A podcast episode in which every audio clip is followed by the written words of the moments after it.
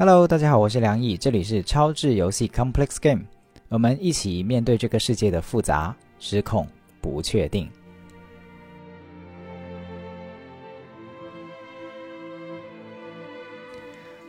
欢迎来到我们的年度策划特别节目《二零二三我的英雄之旅》。英雄不是一个称号，而是一段属于你生命的冒险旅程。我们由自己走过的道路所塑造，也由不同际遇下的选择与坚守所定义。因此，我的英雄之旅就在我们日常生活的脚下。你在二零二三决定或者持续为什么而出发？又经历了怎样的冒险或际遇？有怎样的跌宕或心路？属于你的英雄之旅，或许是构筑一段全新的关系，或者是离家远行追寻梦想，亦或是打破现阶段生命中的悲剧循环。目的地、方向不尽相同，但我们穿越低谷或围城的那份勇气，也许十分的相似又鲜活。在发出这个征集和邀请以后，今年我们一共收到超过两万三千字的投稿，这是一个非常惊人的数字，足够出一本杂志。这里头还有一些可能没有投稿，但自己做了书写的朋友。我当然非常开心收到这么多的反响，因为我在想，如果在我们年终总结回顾的时候，不只是去盘点工作业绩或者银行账户。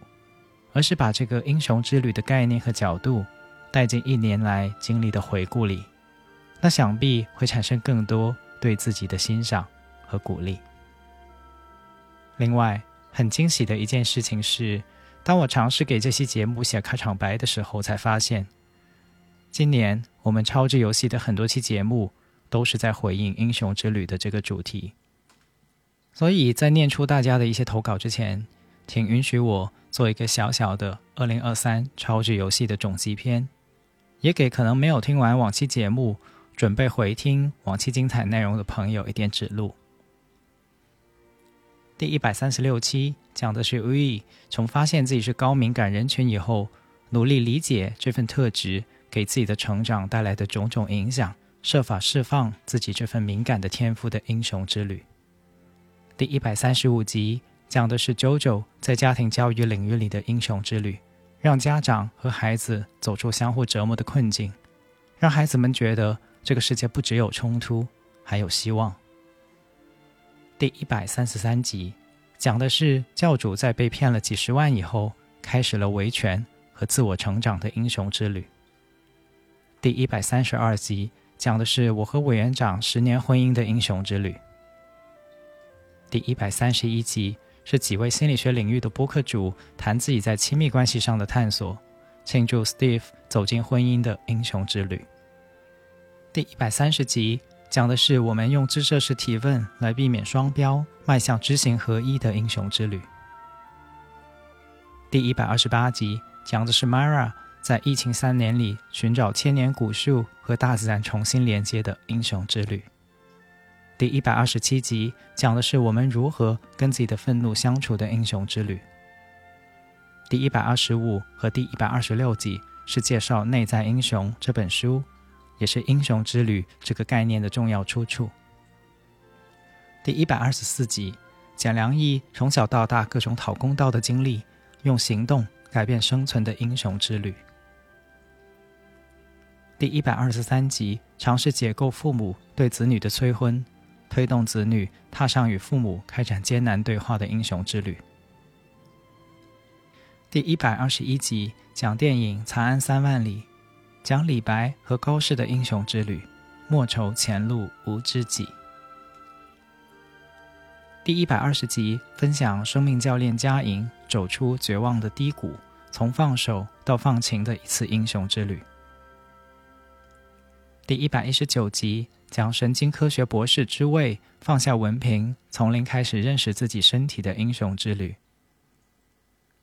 第一百一十七集讲离开大城市的 Catherine 在大理开始自由职业的生活，找回自己生命力和生活方式的英雄之旅。第一百一十五集讲云儿一段困难但重要的分手过程，一次重生的英雄之旅。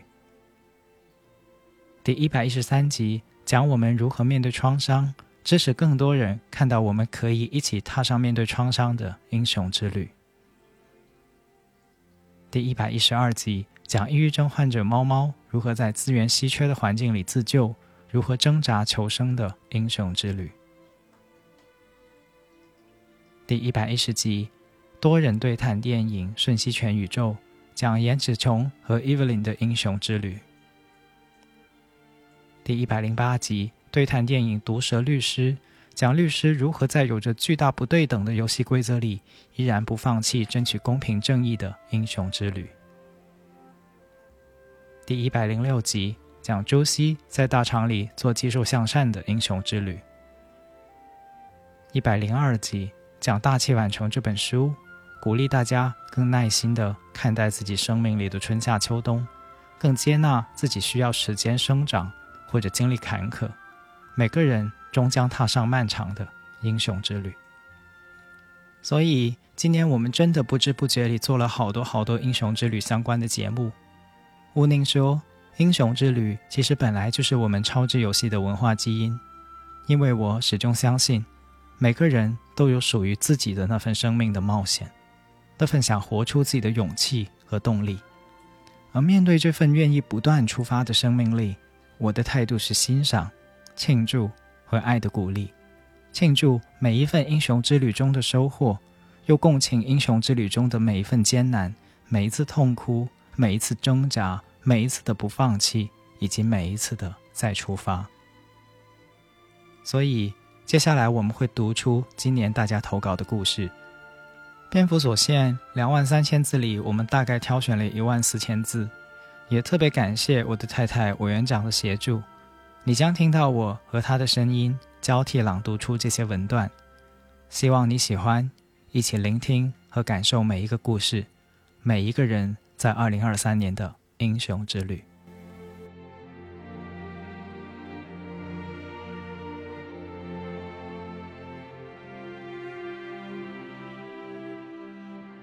橘子，我的二零二三英雄之旅。如果我的二零二三用几个词来概括，那是痛苦、勇敢和爱。上半年由于研究课题卡在一个点上很久无法推进，加之导师的要求十分严格，我有非常大的毕业压力。我是二零二四级天坑专业的毕业生（括号），同时还在严峻的就业环境中寻找工作机会。那时候的我总是痛苦又无力。我问自己：为什么明明已经很努力了，都这么努力了，为什么还停留在这个地方？我怎么办呢？然后又回答：别难过，会好的，继续努力吧。那也没办法啊，除了自己，也没别人可以帮你。我以为会一直就这样挺到毕业，谁知八月家中突发重大的变故，一下子把我击倒。当时只觉得天要塌了，我除了哭根本做不了别的事，难以入睡，吃不下东西，更无心学习工作，还不敢让身边的老师同学知道。直到我进了医院，那时我的身体好像在和我说：“我不要痛了，你看看我好吗？”一下子把我拉入了现实。是的，我要照顾好自己。也许是因为在这种情况下，照顾好自己才是对我和家人最好的事，也是我唯一能做的事。也许是因为害怕再这样下去我会垮掉，我不能再给家人添任何的负担，所以我以谁都想不到的速度开始自救。我要亲自把我救出这个痛苦的深渊。我用了所有我能想到的办法：运动、听播客。阅读、写日记、找专业的力量陪伴我（括号找了低价的咨询）。很快，我的生活步入了正轨，甚至比之前还要好，科研也顺利了一些。最重要的是，我开始学习如何真正的爱自己。其实一直以来，我不会爱自己，更不会爱别人。可当我的挚友们知道发生在我身上的事，哭得比我还厉害。有的还专门跑来我的学校，只是为了给我拥抱和加油。那个时候，我突然懂了一点爱到底是什么。我的咨询师说我很智慧，也很有力量，因为在我这里一直相信痛苦也会带来价值。我在努力寻找，并把它们变成我身上的闪光点。直到今天，我还是会痛，还是会哭，还是会经常觉得生活好难。在写下这些文字的时候也很痛，可是我总是相信都会过去的，我也一定会更好。带着痛苦生活也没有想象中那么可怕。我很勇敢，我去面对，还去克服，我坚定的向前走。祝每一位朋友健康快乐，也祝福超级游戏能抚慰更多人的心。二零二三年十二月八日。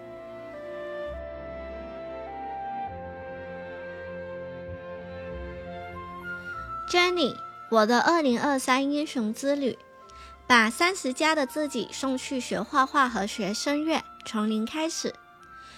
我从一个小山村应试考试一路波折，来到深圳这一线城市。除了会读书本上的书，好像也不会别的。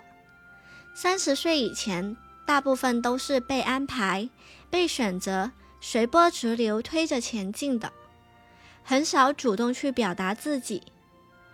今年有开始培养小时候没得到支持的兴趣爱好，开启主动去学习表达自己。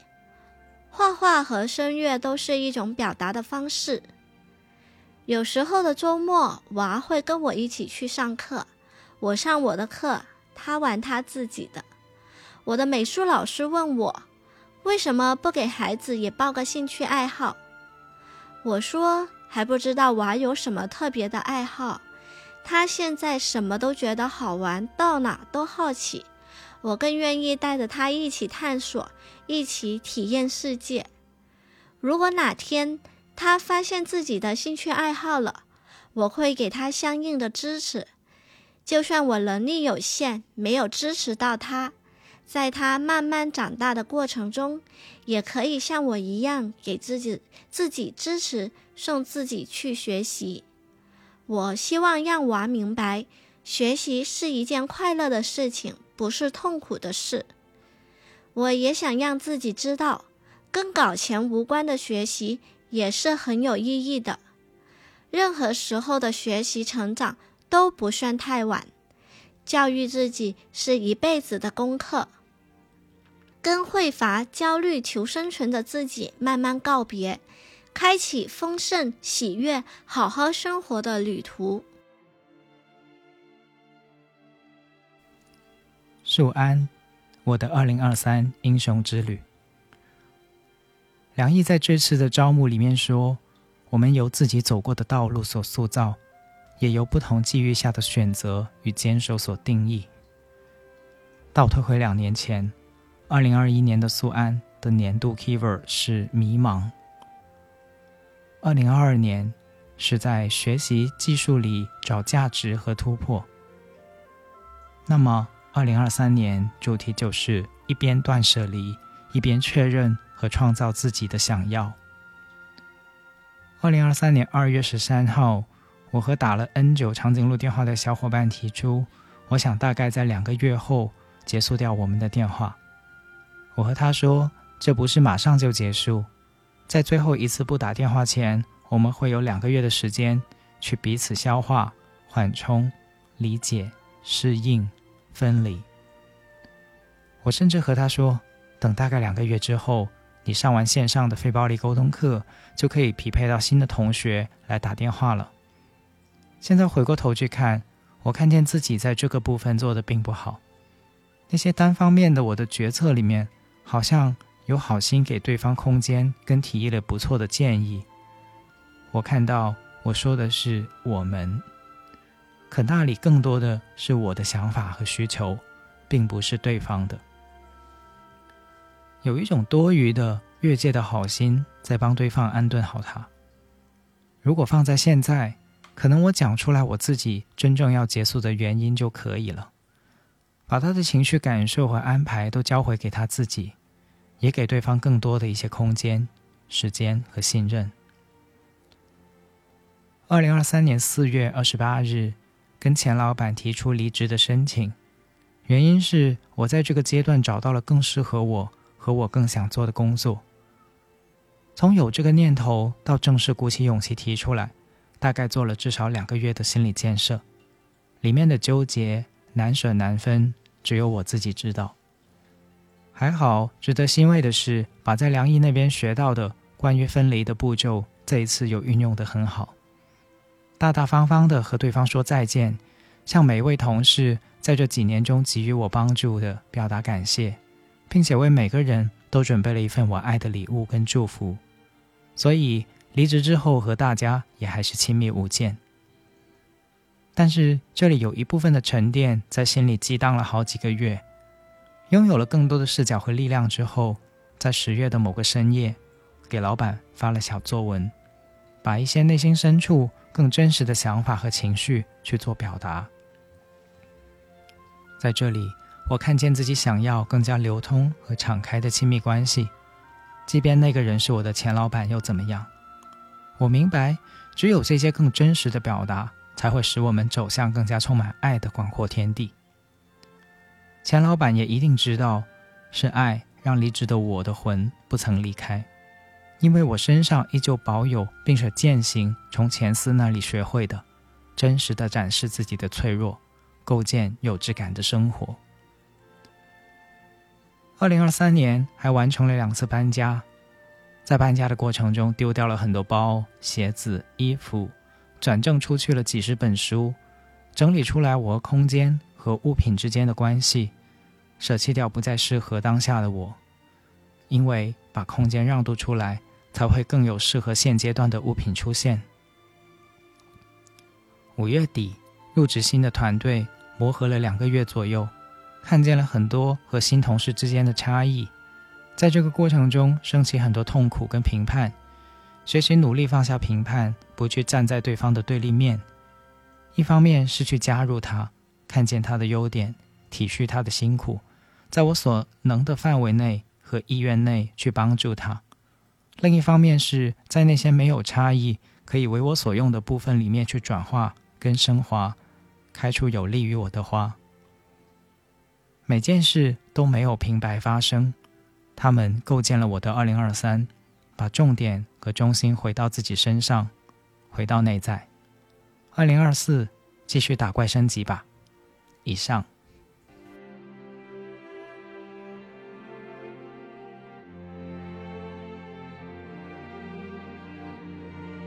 半夏我的二零二三英雄之旅，亲爱的梁毅，见字如面，我是来自成都的半夏，感谢您和 Steve 陪伴的又一年。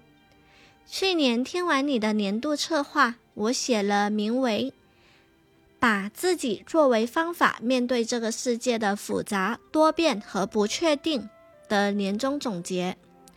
今年我也要参加这次的投稿了，希望能被翻牌哦。说到我的英雄之旅，大概是从六年前开始的。不顾家人以死相逼，和 ex husband 离了婚，家人现在，关系也越来越好。然后离职转行，参加了健身教练的从业培训，拿到了国际执照，开始执照和运动。而今六年过去了，执教技巧越来越娴熟，月薪是以前文职的二点五倍，身材越来越好，看了更大的世界，有了更广阔的认识，开始心理咨询，看见了自己的情绪，学着照顾自己。而二零二三的英雄之旅是从一月。独自一人跨省去云南鲜有人涉足的地方徒步，在途中反复听着您去年的特别策划，给自己壮胆。参加越野跑比赛拿了第二名，参加了两次半马拉松 Payback，独自夜骑天府绿道去看了脱口秀，学会了 AI 绘画。在生日当天独自一人自驾往返一千五百公里去川西旅行，去扎尕那徒步，学了篆书，画了好多画，记录了自己的每一笔花销。最最最重要的是。我知道独自一人可以去将我的任何一个想法付诸实践。我知道任何事都会过去，人生不会因为某一件事就完蛋。我会伤心难过，但我有能力让自己再次开心起来。我对自己更加友善了，承认自己的胆小、懦弱和不切实际，以及普通。但是啊，梁毅，我依然在渴望有人来爱我，更像是我依然是曾经那个小女孩一样，在渴望有人来救赎我。你看，我已经这么强大了，我是那么的坚强、勇敢、独立，但那种缺失感、那种渴望，时不时的会跑出来捉弄我一下。然后就会不停的刷社交 App，和聊得来的人见面，快速的进入一段关系，再快速的被对方推开，而后再经过漫长的自我疗愈。最近几年都是这样周而复始，好像进入了某种怪圈。我看了很多心理学方面的书，了解这种行为的底层逻辑，但是。我好像依然在重复，只是好像我在自我疗愈方面的能力越来越强了。以前花两个月甚至更长的时间才能好起来，现在可能只用花两个星期就会让自己的生活回到原来的轨道。我知道我在进步，可是梁毅，我要怎么样才能没那么的没那么强的渴望呢？我要怎么样才能慢慢的进入一段关系呢？我要怎么样才能让自己相信，其实你已经不是那个小女孩了，你是个大人了，你已经非常棒，非常优秀，你已经有能力自我保护了呢？感谢你花了这么长的时间来阅读我的英雄之旅，感谢你们发现爱，传播爱，希望你和委员长。Steve 和西总都能平安喜乐，万事顺顺。也希望你们的播客能越来越好。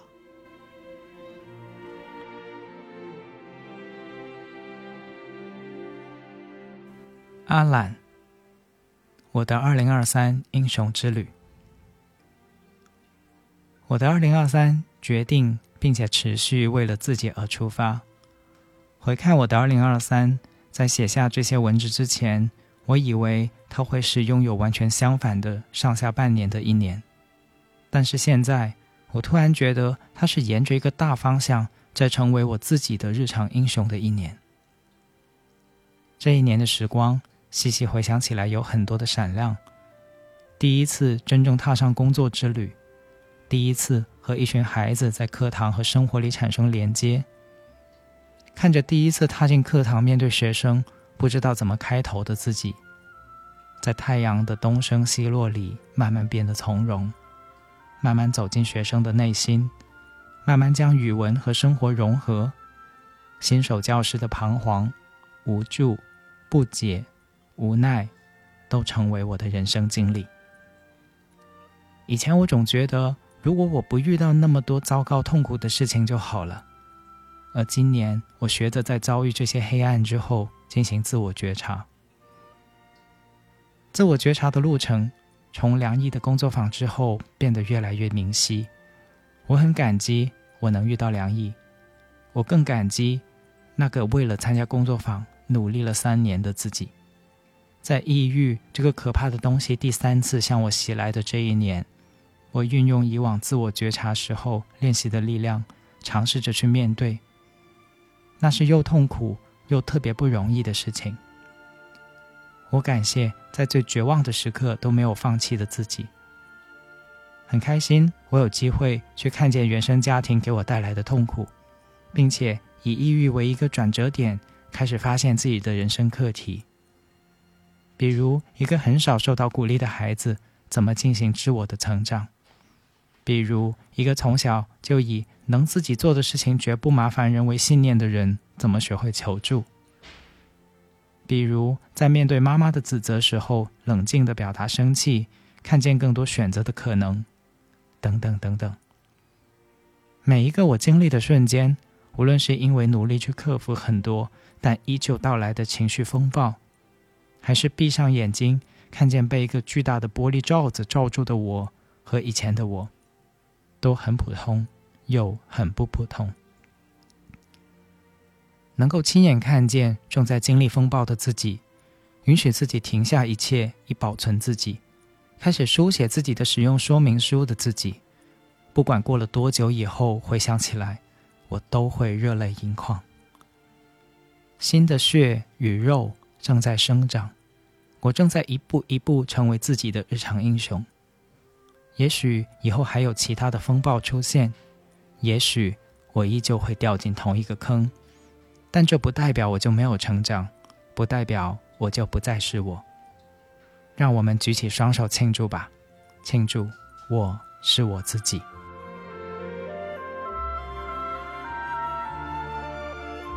匿名，我的二零二三英雄之旅，用“英雄之旅”这四个字概括我的二零二三，真是再准确不过了。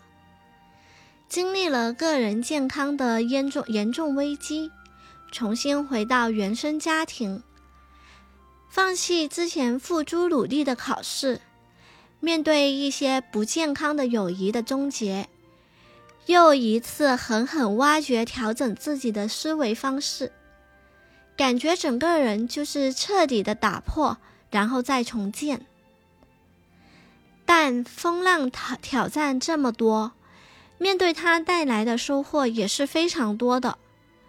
严重的焦虑症的躯体症状使我不得不开始重视自己的身心健康，停止通宵熬夜和自我内耗式的想法，学会真心的善待自己的生活和欲望，肯定自己小小的进步，和家人重建关系，从一开始的尴尬陌生、十分抗拒。到一点点敞开心扉，意识到家人的关系对我来说还是如此重要，即便它不完美、不理想，但也不必须要放弃。只有在家人这里，我才能真正的找到那种无条件的爱。我用学到的心理学知识，试着在家中重塑一个新的、更加有爱、理想的社会缩影。而不用天天在看自己能力涉及不到的负面新闻，持续悲观消耗。面对友谊的冲突和中断，也使我更明白自己是一个怎么样的人，我需要怎么样的关系，什么样的人适合成为我的朋友。最近。我发现我已经能成为那个在关系冲突中拖住对方的不安，不会立刻想要逃跑或者原地爆炸的角色了。但曾经我连稍微发生一点冲突都很不安、害怕，以没有冲突视为一段关系好的标准。但现在我会发现，真正的亲密是冲突后我们仍然还在一起。我仍然重视你的需要，不知不觉，我也可以成为了可以给别人带去安全感的角色。从上过非暴力沟通课程后，我开始正视自己的每一次不舒服，让自己主动去面对冲突。久而久之，就会建立更高的耐受和收集更多的处理冲突的经验。有太多魔力和顿悟，几百字实在是讲不完。更多的已经成为深刻的体验，刻进了我的生命中。一次去医院复诊，焦虑时我又惊恐发作，走几步路就恶心头晕，感觉自己随时要晕过去。半小时后，我坐在候诊室开始狂哭，心想我真是太不容易了。我一会儿回到家里要洗一个热水澡，裹上被子，给自己一个软绵绵的大拥抱。在这样孤独痛苦的时刻，感到真正能依赖、能理解自己的人只有自己。我真的发自内心的感激我自己。想起过往无数次的挫折和磨难，你都这样熬过来了，在内心对自己说：“谢谢你，你一直都是我的光。”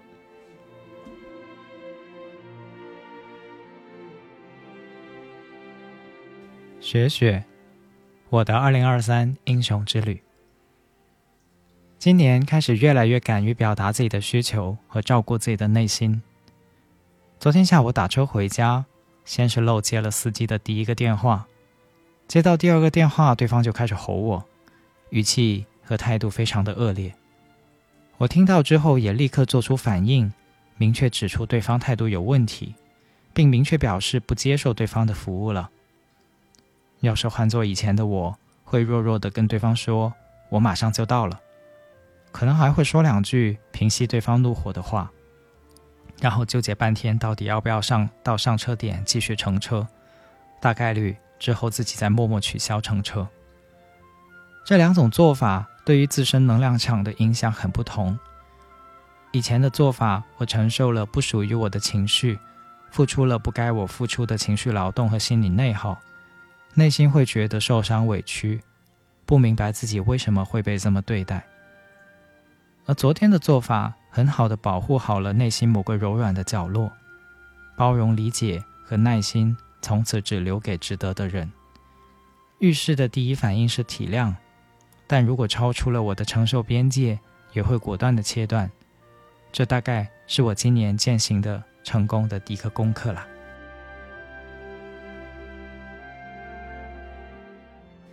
大可爱，我的二零二三英雄之旅。二零二三年，我开始寻找、看见、变成真正的我。之前，真正的我经常藏起来，因为它有瑕疵、有恐惧，又一直期待被看见。真实的我藏在期望的我身后，他在期望的我背后相形见绌。大多数时候都是期待的我来表演我，期待的我有时候会暗地调侃真实的我。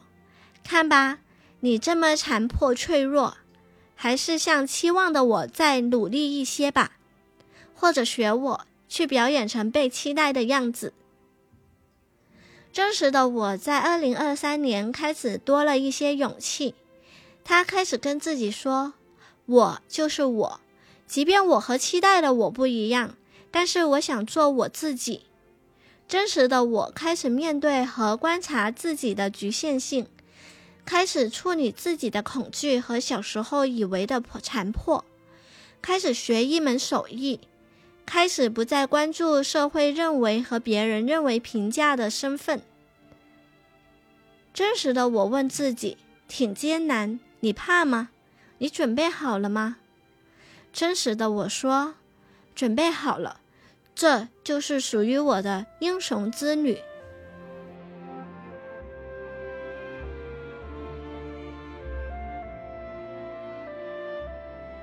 英子，我的二零二三英雄之旅。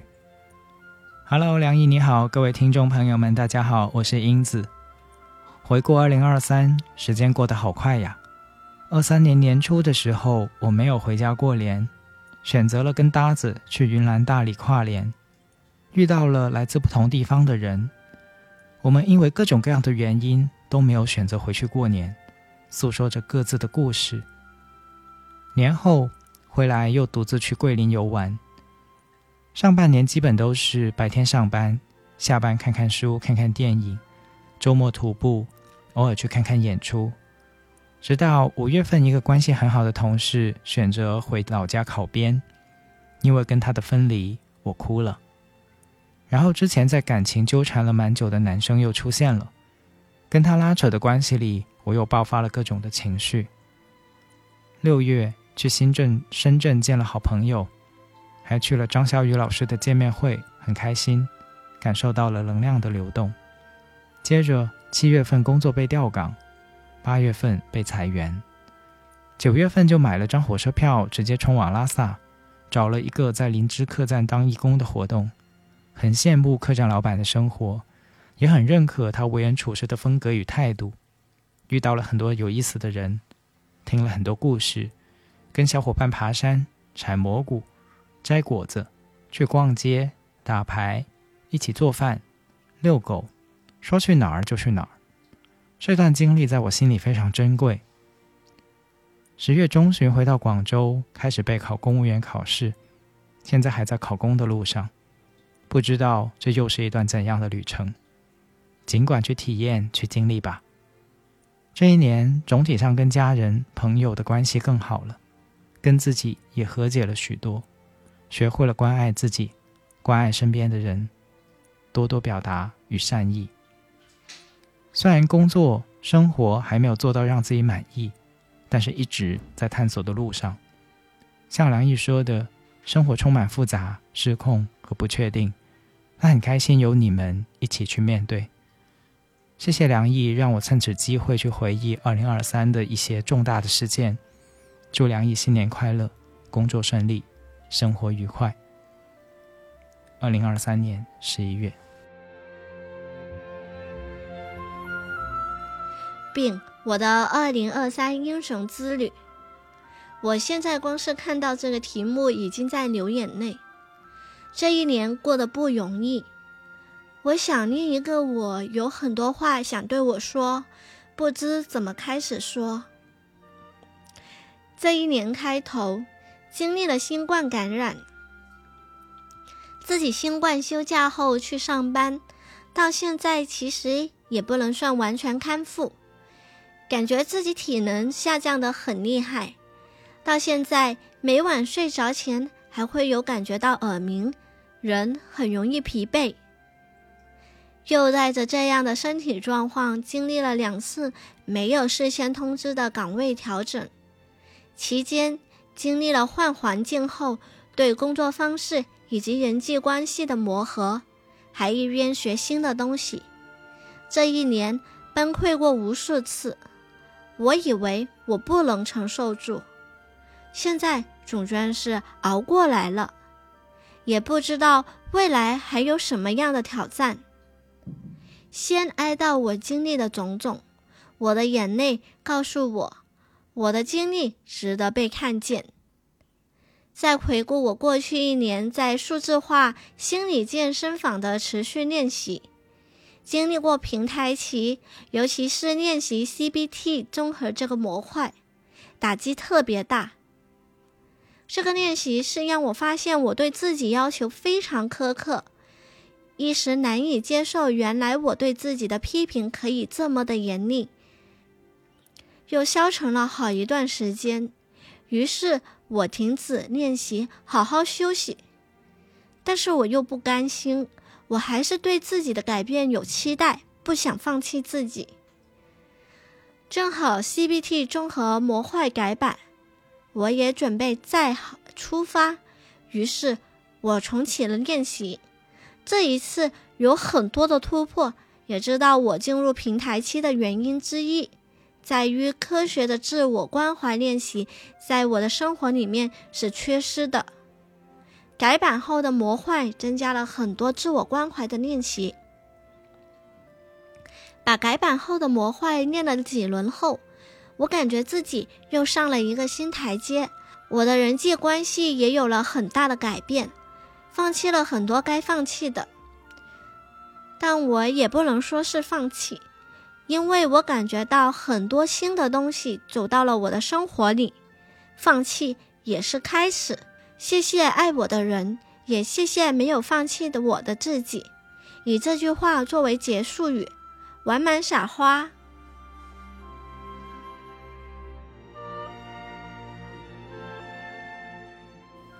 一零，我的二零二三英雄之旅。在距离考研十八天的晚上，我边去吃饭的路上，边听了杨毅老师的最新一期播客。听到结尾后，梁毅老师号召听众们写下今年的主题——我的二零二三英雄之旅。我觉得这值得我去记录下我的二零二三。我是一名普通的二本生，二零二三年是我考研的一年。这一年，我几乎把我全部的心思注入到了这件事情上。我知道我很想去实现，但我也清晰的知道自己有可能考不上。用梁毅老师心态崩了以后，用这句话来找回内心的力量这一期的 SO 大法来说，是的，那又能怎么样呢？考不上研究生，我就找不到工作吗？我的人生就完了吗？我也很清楚的知道答案是否定的，因为我对自己仍然很有信心，人生的路。不是只有一条，关键看自己愿不愿意去转弯变道。而我希望自己考上研究生，不是单纯的为了更好的就业，而是我是真的想要进入一个新的学科，进入一个自己想要深入研究的专业。我的本科是会计学，当年父母帮我选择的，整个大学阶段学下来不算是不喜欢，但我终究觉得不是自己喜爱的方向。学起来动力不足。如今我要跨考的专业是出版学，是我认为自己有足够的信心和力量去学习的一个学科，因此我要为之奋斗，所争取。回望我的二零二三年，前半年对我而言比较顺利，也过得比较停办。到了后半年，也就是七月份之后，我二十二年以来度过的最艰难的时刻到来了。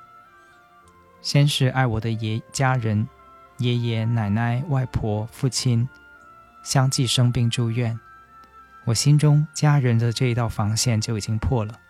（括号现在已经全部恢复好了，一切往好的方向前行。）而到了九月份开学以后，学校课程突如其来的加剧，加之与考研复习的双重压力，令我喘不过气，已经失眠了半个月。我开始为自己的心理状态担忧，因为在自我感知下持续了两到三个月的内心压抑，心情怎么也好不起来。我决定主动去寻求校医的心理咨询师的帮助。后来通过咨询师的开导和自我调节，我度过了这个阶段的心理阴霾。然后接着就是我的耳朵出了一些问题，我在二零二三年第一次自己独立去医院挂号就诊。直到恢复耳朵问题结束后，我才有时间去关注我的内分泌失调的问题。然后又是重复的来往于医院之间。之后学校连续三周满课的高强度的课程，整个人早已疲惫不堪。而在此期间，我还经历了从未经历过的牙龈肿痛，半边脸都肿起来。幸好也是一两天就恢复了。我也一度佩服自己的身体承受能力。再来就是经历了一次小车祸，我坐在朋友的电动车后面，可能因为自己平衡力不好和害怕，在过减速带的时候，整个人侧摔下来，脸朝下，下巴摔出了血，手和脸轻微的擦伤，我就忍不住在舍友面前哭了。这是我第一次在舍友面前哭，其实我不想表现出我的脆弱。但 so what？那又如何呢？我是真的绷不住自己的情绪了。每天都过得好累，心理、身体一波又一波的痛苦折磨让我绷不住情绪。我很想自己变得坚强一点，但是我也允许自己有脆弱的时候。这就是我二零二三年十二月五日之前的英雄之旅。后面的日子，我要继续战斗，恢复好我的下巴。坚持考研复习到最后一刻，不去否定自己，给自己力量，让二零二三年二十三、二十四号坐在考研考场上的自己更有力量的奋笔疾书。我的二零二三英雄之旅前途未卜，但我相信前途无量。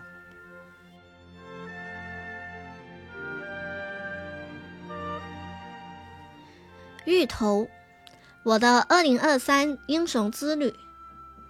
今年是我硕士毕业后的第一年，并没有被渲染的五彩斑斓，而是像吃压缩饼干，在干涉中一点一点咀嚼，缓慢吞咽消化。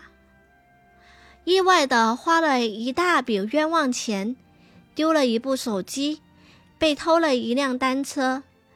第一份工作意外的得而复失，没有时间停歇，立刻开始了四个月焦灼的找工作阶段。在得不到正向反馈的过程里，我对求职的态度都失真了，日复一日的强迫自己投简历，晚上写日记，自我连接，又察觉我压根不相信我真的能被伯乐看见。反复跟内心拉扯，尝试说服自己。比较幸运的是，在极度内耗的煎熬中，我最后勉强找到了一份实习。这虽然不是找工作的终点，但也能让我暂时喘一口气。我想象毕业后第一年里的我是眼里有光、满怀好奇、不断学习的职场新人。和团队一起做能有意义的事情，但真实的第一年里，我不断收到生活的恐吓，被推到困难面前，硬着头皮给自己找办法。说实话，这不是我想象的毕业后的第一年。栽了一连串跟头后，我站在这一年的终点回看，觉察自己的英雄之旅。不是硬技能升级，而是越发坚定的走自己觉得对但有些难的路。在找工作的痛苦之下，我明确了我有要做一份自己觉得有意义的工作的需要。我第一次坚定的拒绝了家里强势的安排，心理上反复断奶，进行了彻底又痛苦的课题分离。这一次。我没有再随意的把选择权交给别人，为自己做的选择负责，离开保护区，独自走对但是难的路，意味着停滞不前和彷徨无措是常态。因为内心非常慌张，时常希望习得立刻有用的工具，希望看到奇迹发生，但恰恰这些都没有发生。又一次主动走入更深的迷雾时，我发现真实职场的丑陋、虚伪，又痛苦地直面自己的无力感。但每一次亲眼看过后，我都忍不住庆幸，还好这些丑陋的真相我都看见了。煎和熬都只是添加风味的过程。煎熬的第一年让我也变得层次丰富，有滋有味。每一次都对自己诚实表达，连接内心。到此，我已经比很多人幸运，因为我和勇敢、耐心站在一起，允许不确定围绕着我，允许自己在没有一百分的把握的情况下，做出当下最好的选择。在艰难冒险的过程里，我感受到身边伴侣和朋友对自己爱的托举。在安全的氛围里，我将注意力放在聆听咆哮的情绪上。情绪被看见后，长颈鹿的肌肉飞速重生。若干次自我连接后，我发现激烈的愤怒、抱怨源自于内心的执念。目光被无数的“本该如此”占据。在我和伴侣一周年纪念的时候，我们一起做了我欣赏。我感激的爱的语言练习。我对他说：“我欣赏你对知识的纯粹热爱和对世界的无限耐心。无论是大科学家还是小科研者，都是在追寻宇宙真相的终极浪漫。”他对我说：“我欣赏乖乖与生俱来的古灵精怪、幽默可爱。我也欣赏乖乖和对工作的认真执着。虽然现在很焦灼。”但你会找到工作的意义，成为自己喜欢的样子。无条件的信任对方，会成为他自己的英雄。我们共享着无限勇气，向长长久久走去。很喜欢梁毅的社群名称“日常英雄”。回头看过去泥泞斑斑的脚印，我找到了自己的英雄之旅的含义。在没做好准备的时候，依然相信自己有找到办法的能力和勇气。希望自信力引导我和你，引领千万平凡普通的日常英雄，奔向光的方向。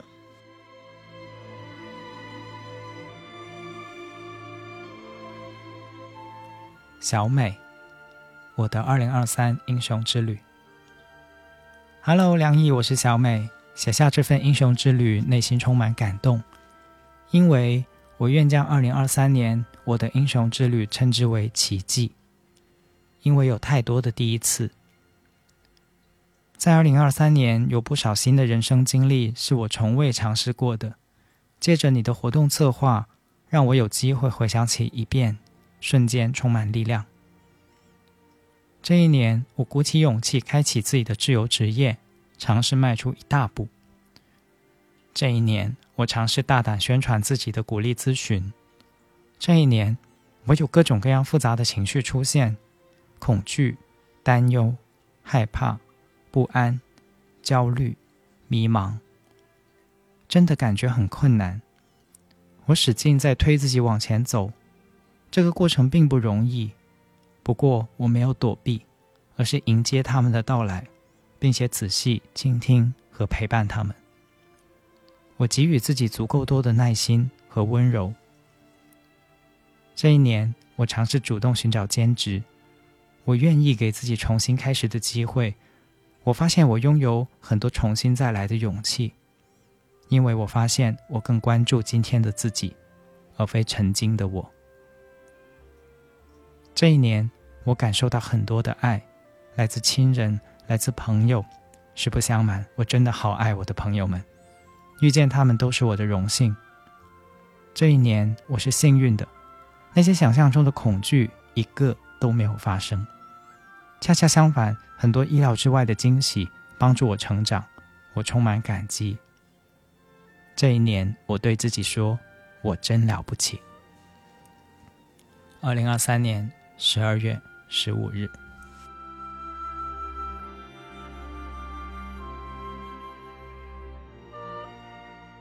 熊本，我的二零二三英雄之旅。我的二零二三英雄之旅，用一句话来总结是：任何一次善举都是英雄之举。二零二三年，我完成了货品批发、家庭关系重构、网球入门、独立融资这四个挑战。在挑战里，我完成了自我行为的极大转变。从躲避来球发展为主动赢球，主动赢球才会更加轻松，这是对我帮助极大的隐喻。这个隐喻是在网球场上教练教我的：快跑慢挥。如果你主动冲向球的位置，你将拥有更多时间和机会击中那个球。主动赢球说到底还是一种方法，一种术。如何驾驭这么高明的方法？挥剑还需丹田稳。我一直在寻找存在于我自身深处的发动机，它应该是台动力强劲、功率庞大的发动机，但它到底是什么呢？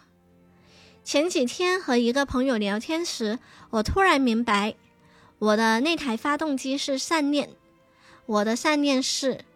如果我觉察到那么做可能会伤害到你，那么我就努力换个方式，将伤害降低，哪怕只降低一点点。在善念的引导下，攀爬人世间满山满谷的登云梯时，才会没那么痛苦。而英雄倘若不心怀善念，岂不就是枭雄？但枭雄是个盗版货啊！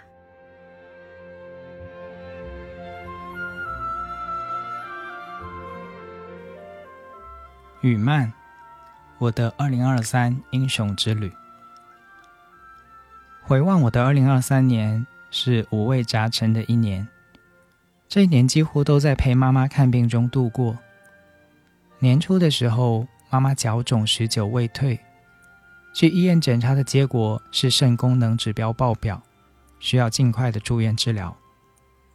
但是老人家一直很害怕住院，硬撑着不去。这大半年，我和爸爸一直劝说，遭遇了母亲的强烈反对。这一年，我想尽了几乎所有的办法，请妈妈的亲朋好友劝说，一个一个电话，一条一条微信，大家一起安慰她，只是住院调节一下就好，不用担心，都是小病，也不用担心钱，有保险。从年初劝到年末，我几次驱车登门拜访几位姨妈，希望姨妈可以来家里当面劝说妈妈入院治疗。如果不去医院，这样一直下去，病情只会越来越严重。在这个过程中，我带着母亲的病历闻讯了好多医生，想知道是否能在家里调理，得到的答案都不尽如人意。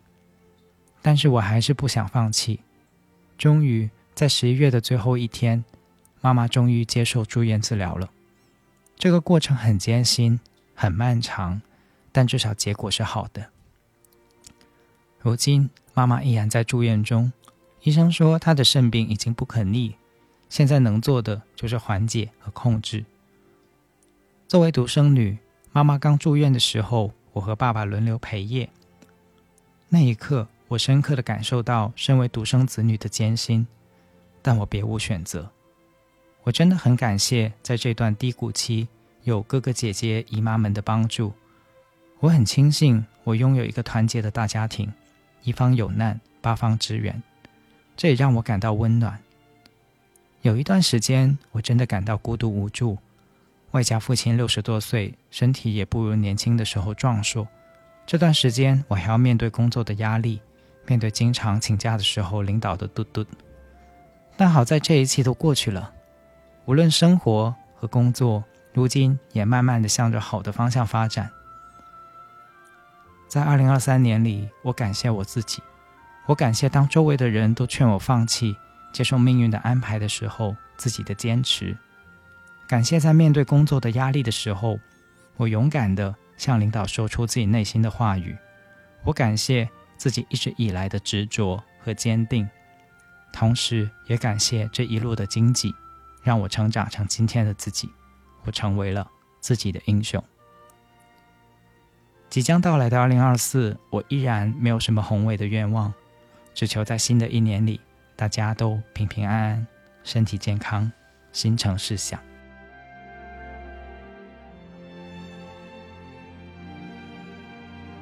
查理，我的二零二三英雄之旅。二零二三年，我出发时没有明确的目标，能回想的是带着对职业发展不确定的焦虑，对亲密关系的恐惧，带着一颗孤傲又勇敢的心出发了。我经历了考公考编几次开始又放下，我无法臣服于系统的备考里。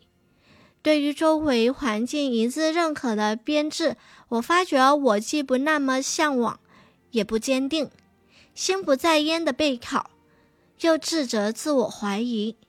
通过和更多人交流，获取更多信息，经过思考和个人信心的增长，我觉察到我更渴望拥抱商业市场。我想赚钱，我想靠自己的技能持续的赚钱。我不想要依靠一个固定的系统去谋生。这一年，我找回了读小说、专注的兴趣。我带着新的体验重读心理学书，有一种恍然大悟的感觉。以前是想按图索骥找一个药方，现在是我的知识。观念和经验得到整合，产生一些新的思考。我观察、注视着过往和现在，重新梳理，发掘对心理学仍有兴趣。对于亲密关系，我曾以为没有男人能配得上我，我不敢去面对真实的人。如果一个人不符合我的全部预期，把他全盘否定，是持续。坚持自尊心的最坏方式。我察觉到我很孤单，我需要人陪伴，想要建立良性的亲密关系。这部分仍然是未解之谜，持续探索中。今年我理解到一句对我来说很重要的话：人生是一场不断消除模糊的无限游戏。或许整个五年、十年的人生是不能被规划的，在年月日里，生活是可以有具象目标的。吃了混沌拖延的苦，我又捡起了做计划、打勾、写总结的方法，看到自己的点点积累，有满足感，不那么空虚、内耗了。按自己的生长节奏慢慢生长吧。这一年，我养了一条比格犬。这一年，我把户口从老家迁了出来。经历过绩优战败、躺平的虚无，这一年，我重新意识到战斗模式才是更适应我内心的方式。我渴望能慢慢靠近更心动的职业，我渴望磨练专业技能，投入到与人交互的商业世界。想助人，想赚钱。二零二三年，我理清了职业发展的大方向，并做出了这个选择。对于充实忙碌的生活，我感到满意。这一年，我依旧是自己的英雄。我觉得自己像一只蝴蝶，慢慢展开更多的触角，去感受自然和社会。我真厉害呀！继续做天马行空。勇敢、热情又傲娇的女人。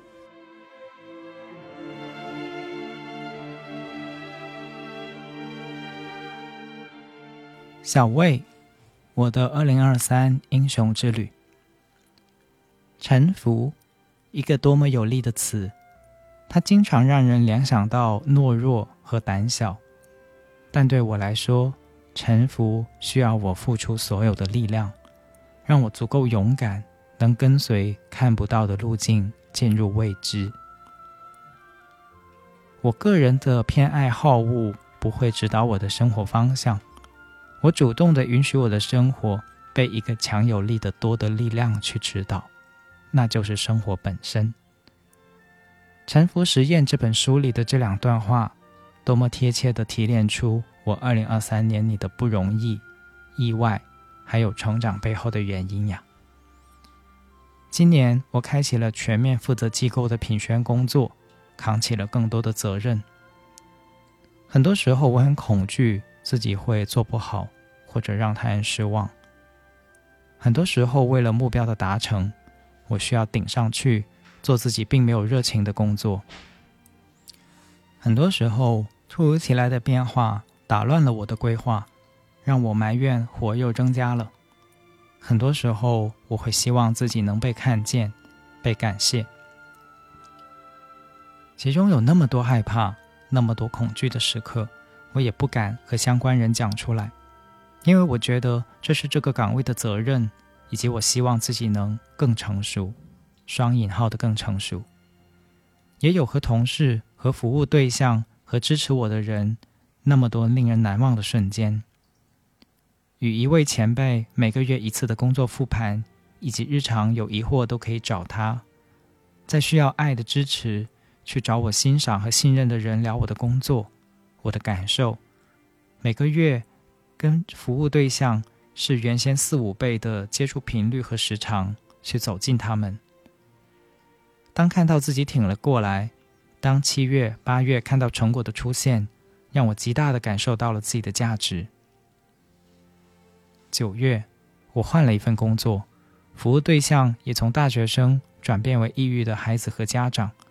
这份工作对我而言更新、更未知、更难。我几乎全身心的投入。我时常因为白天突发的情况用脑过多而感到脑袋酸胀。我时常卷入到了他人的情绪风暴里。我时常因为期待的结果来得太慢，对不确定的害怕而自我怀疑。十一月中旬的某一天，电脑摆在我面前，我尝试多种办法，都依然工作不进去。我感受到了身体里一种剧烈的、对现在某些工作的排斥感，明确的知道自己做不下去以后，我离职了。当我回顾今年在工作中的几个关键决定，会看到背后的得失。我很确认自己对几个选择的是后悔的，以及自己又走了好大圈的弯路。意识到走了弯路以后，我觉得自己好没有力量，好没有掌控感，没有自信去面对的想法升了起来，快占满自己了。这时候，心里的另一个我说道：“现在的我已经不是曾经那个没有力量的小女孩了，已经成长为一个有力量。”对自己的选择负责、敢于挑战和面对的人了。顿时，我的力量感迅速回升。既然已经改变不了过去，那我就承担曾经选择带来的影响，以及过好当下。我一条一条的去列出所谓弯路背后的原因，以及看到可以从这些弯路中学习到什么。天哪！我在相信自己，接纳自己。这是曾经的我难以做到的。曾经的我还以为成长来自于外界的推动，成长是痛苦的。但现在更多的觉察自己与自己对话以后，我发现成长也可以来自于转念。比如，我把我害怕一个人在家转为这是一个多好的机会，探索独处以及去朋友家串串门啊。可以把工作中那么多突发的情况，从原先的工作量又增加了，转化为我又可以挑战如何去面对变化，如何整合资源来解决问题。这是多么全然不同的视角去看待自己的生活啊！离职的这一个月，我开启了学习如何与自己独处，学习从自主管理工作转到自主管理自己。未来并不容易，可是。却又那么的让我充满期待。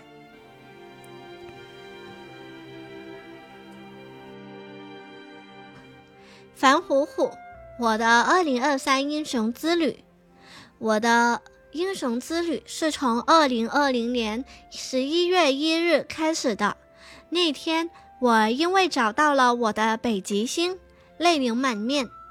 这三年，我在这颗北极星的指引下。感恩万物，体会缘起，训练专注，培养觉知，开启内在的清明，体验生命的丰盈。一，首先，二零二三年，我意识到行动、服务和带领是我的道场。当我带着正念去行动，内驱力自然生发，不知不觉有了很多实践。比如，我希望活出优势人生，就去参加薛毅然老师的优势共修营，自己研究盖洛普优势测评。相信看见的力量，就与社群姐妹一起合作搞线上花花会活动。想探索性爱不同的形式，就与伴侣一起去学习亲密抚触。喜欢跳舞，但四肢僵硬，就去探索不同的舞蹈形式。遇见了接触即兴，尝试了摇摆舞。想见江璇，就去音乐节听他唱歌。热爱大自然，就常常逛公园和徒步。看到特别棒的书影音想分享，就新建了一个躺着阅读小营的社群。顺便在这里丢粒种子，我是 ENFP，特别喜欢和人深度连接，喜欢多元包容的人。有想要和我连接的朋友，欢迎来梁毅的听友群加我。其次，二零二三年我学会了传扬渴望，但不执着。这一点首先体现在亲密关系里，是缘分吧。我是因为梁毅才认识现在的伴侣的。开头提到的那颗让我流泪的北极星，它叫做教育。后来，当我看到梁毅在做的事，我迫不及待的想要加入他，加入亲密关系和原生家庭教育的行动中。于是，我在他的播客下留言：因为这条留言，我和浩轩成了朋友。后来我们互相给对方写信，成了彼此不常提起却默默放在心里的挚友。直到去年疫情，有了一个见面的机缘，我们顺应心里的感受和两人之间暧昧张力的牵引见了面，而一见面就从朋友变成了恋人。所以啊，超智游戏和梁毅算是我俩的半个红娘。去年我享受了大半年的热恋，直到今年年初，我开始因家里的压力这个机缘。想要寻求这段关系中的确定性，而这对于当时的浩轩来说是他给不出的东西，我因此陷入了不安与执着。但好在我们没有被困住，慢慢找回了关系中激情与确定性的平衡。最近我们好像又热恋了。总之，当我回到自己，变成一个英雄。感受着阳光洒在皮肤上，空气中的树香扑面而来，我才发现，我作为女人的幸福，其实不是来自于关系，而来自可以安住在自己身体里，不争不抢不用力。关系不过只是载体，我们因为放下而内在有了更多的空间和自由。从而真正发自内心愿意承诺和承担更多。对现在的我来说，我依然非常非常珍视我们这段关系，但对关系没有了以前的执着，因而变得更自由。三，除了亲密关系，我全然渴望但不执着，还体现在事业上。我全然的渴望成为一名专业的非暴力沟通带领人和亲密关系教育工作者，但我不着急，不着急于必须立刻到达。我决定活在成为的过程和体验中，这也是我今年最大的英雄主义。今年年初，我给自己定的目标是都默，多多行动，多多创造，多多运动。当我顺着生命之流成为我自己的英雄，行动其实是自然显化出来的。今年我去参加了 MVC 中文网五周年的庆典，在温州景山公园的山顶，我看到了许多失散在全国各地的教育同行，我加入到了同理心事业的共创之中。十一月。我在上海完成了微笑守望者师资课的带领认证，那四天完全临在的沉浸体验，其实让我更坚定了做教育的这件事，更加相信教育是一门艺术，教育真的可以不一样。好啦，总结一下，二零二三年我的英雄之旅是莫向外求，是照顾好自己。是享受由衷的给予，是保持觉知与临在，是怀着正念去生活，是相信冲突是灵魂与灵魂的碰撞，是全然渴望但不执着。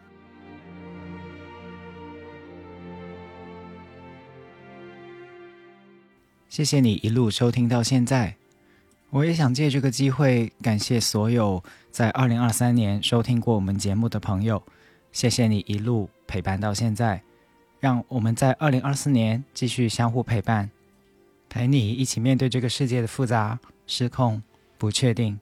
在二零二四年，祝我们也可以踏上自己的英雄之旅，去经历、去冒险、去凯旋。我是梁毅，我们未来再见。